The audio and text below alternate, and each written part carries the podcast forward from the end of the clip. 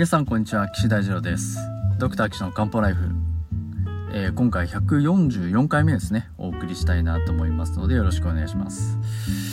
えー、前回からですねお悩み相談28歳の男性が頭が痛いということで、えー、お話をさせていただいておりますが、まあ、前回ねあの頭痛ってあのよく外来とかねお悩みでお聞きするのであれ漢方ライフでも喋ってないかなと思ってちょっと見直してみましたところどう18回と第19回18回と19回でも頭痛についてねお話ししております、えー、その時はあのちょっと命に関わるような危険な頭痛っていうことでねあの取り上げてお話ししているので、まあ、今回とはねあの今回のその片頭痛とかとはちょっと違いますから、まあ、そちらも合わせて聞いていただけるといいんじゃないかなと思いますので、ぜひ皆さんバックナンバーをね、聞いてみてください。えっ、ー、と、バックナンバーですね、あのー、18回とかひょっとするとあの、ブログの都合でちょっと表示されないかもしれませんので、まあそういった場合は、あの、FA、うんと、スタンド FM っていう、あの、スマホのアプリがあります。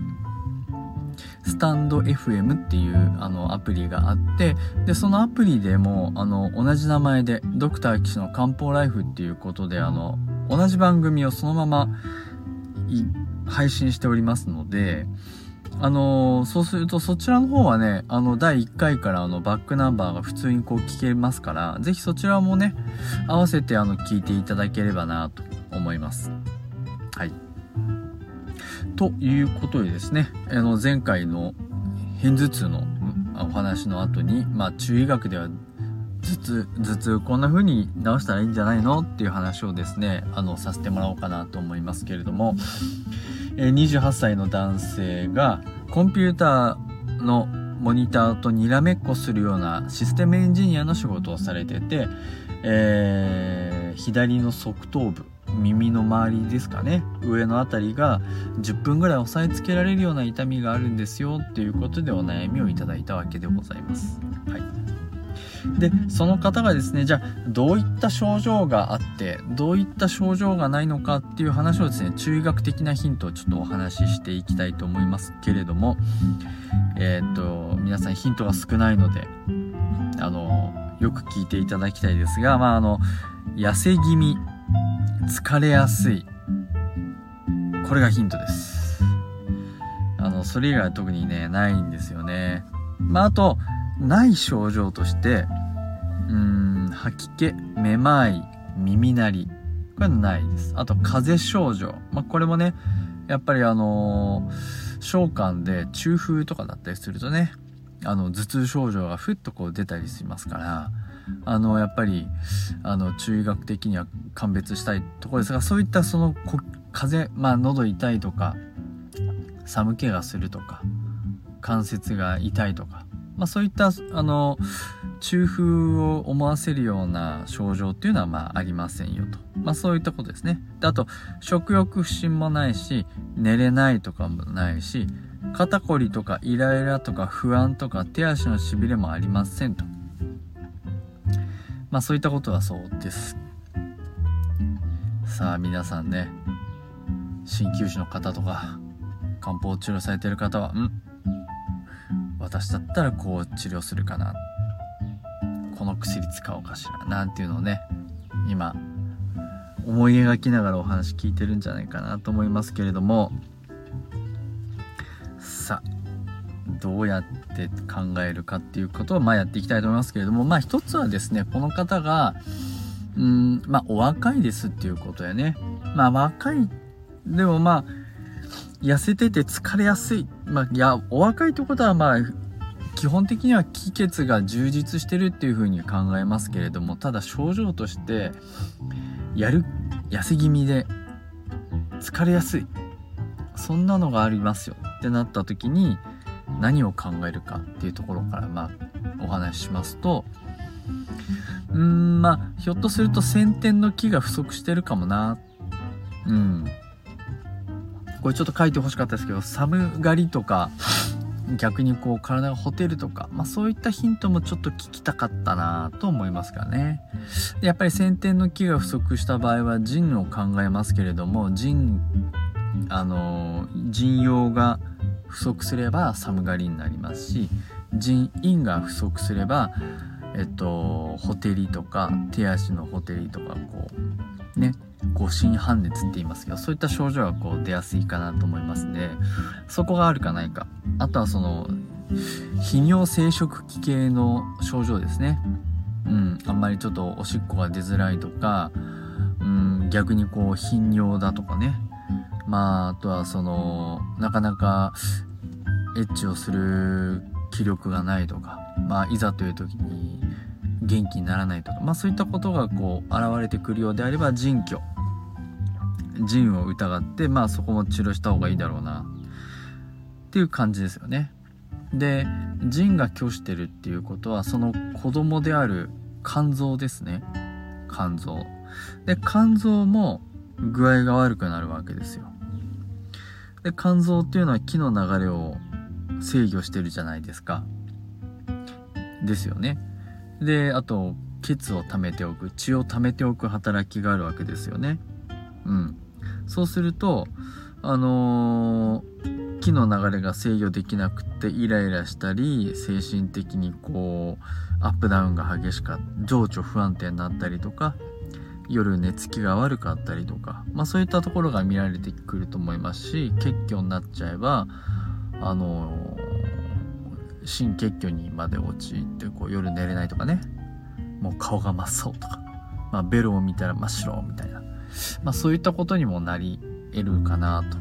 うん。考えます。でこの方あの SE システムエンジニア。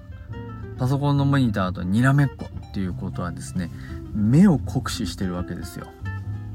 ですよね。もうずっとモニター見てこうあのえー、アルファベットの羅列とか記号の羅列をこう見てこことここはこうつながってここで一回ここに帰ってこの作業をもう一回してこれの結果が出たらこっちに飛んでここが出たら何行目に飛んででそのプログラムをこう一回回してみてあれってエラーがあったらそこ文字配列を直してあここあのカッコが抜けてたとかあのハテナマークが抜けてたとかそういう、ね、細かいことをね一生懸命やるわけですよ。でデバッグしたら動かないね。あの Linux では動くのに Windows では動かないとかね。もうなんか結構大変ですよね。システムエンジニアの方ってね。うん。だまああの目を酷使するわけですよ。もう疲れますよ。目はどこが階級してますか？肝臓ですよねそう。まあ、階級っていうのは、まあ、穴が開いてるってつ、いや、まあ、簡単には繋がってるって考えてください。目と肝臓って繋がってて、目がしっかり見えるのには肝臓がしっかりしないといけないです。だから目を酷使するっていうことは肝臓を酷使するってことなんですね。そして、あの、木も消耗する。まあ、肝の木っていうのはもう本当に、あのー、充満してて、あのー耐えることがない減ることがないって一応考えてはいるんですけどまあ消耗しますよ。現代人だしたらね。でケツも消耗します。それだけこうもう見続けたらね肝臓がねもう疲弊しちゃいますよ。ね。わかります？そうすると肝臓っていうのはあの胆のと表裏の関係ですよね。表裏の関係。肝臓あ胆のというのは小葉胆系ですから足小葉胆系っていうのはこれがまたね足の薬指からああとあどうんと始まってこう頭の耳の周りを回って側頭部に行くわけですよ。ねこのお悩みの方痛い場所は側頭部でしょ？うん、いや肝臓と胆のそういう関係ですからね。あの側頭部はね小葉胆系なあともう一個。小葉三小系なんですよ。手商用参照系ですからね。だからもうこれね肝臓と関係が出てきちゃうんですよ。もうこれ嫌が王にも。だイライラとかまあこの方ねイライラとか不安とか、まあ、そういったのはないですし不眠もないですからあ良かったなと思います。まだその頭痛ちょっと抑えられるぐらいの頭痛っていうことですからね。これまだあの今から手当てすればなんとかそこまで進行しないで済むと思いますよ。うん。ということは胆胆の山椒商用系の経絡が詰まってんじゃねえかな。肝臓が原因なんじゃないかな。目の使いすぎ SE さんってなるわけですよ。うん。でしかも多分このあのね皆さんねモニターを見るのに姿勢悪いですからね。そうすると首周りとか肩周りの筋肉はこう異様に凝ってねこの肩こりになる。肩こりになるっていうもうここねちょうどねあの肩性なんていう経絡は手の小葉参照系ですしねこの肩こりの部分っていうのは血の巡りが悪くなりますからおけつの状態になります。血の流れが悪くなっちゃう。うん。ですからそういった中医学的な肝小葉単系小葉参照系を緩めたい。ね。そうそうしてあげればですねこの頭痛っていうのは良くなりますし再発しにくくなります。うん。ね。だからもう、まあ、まず漢方薬でそういったあの気の流れを通してあげる。うーんまあ商用に入るような最古を使ったような薬を使うのは当然ですし単系三焦系を使ったような針の治療をねやったらいいと思います。あとはですね経絡を伸ばすような体操ですね。うん。まあすっごい簡単に言うと体の横横側脇とか足の外側とかを伸ばすようなストレッチをするっていうのはとってもいいですね。うん。で、ストレッチだけじゃなくて、やっぱりその気持ちをリラックスさせるのはとってもいいので、私としては、あのー、森林浴をおすすめしたい。うん。ねまあね、この方どこにお住まいか知りませんけど、本当ね、公園に行って森の中、まあ、木の下でも最悪いいです。まあ、そこでね、こう、のんびりするだけでも、あの、木の流れが整ってきますので、おすすめしますし、あと、軽い運動。軽い運動は木の流れを良くしますから、まあ、僕はもう常々言ってる縄跳びね。これはもうぜひやってもらったらいいんじゃないかなと思っております。こうすれば多分頭痛も再発しないですし、この疲れやすいっていうところもね、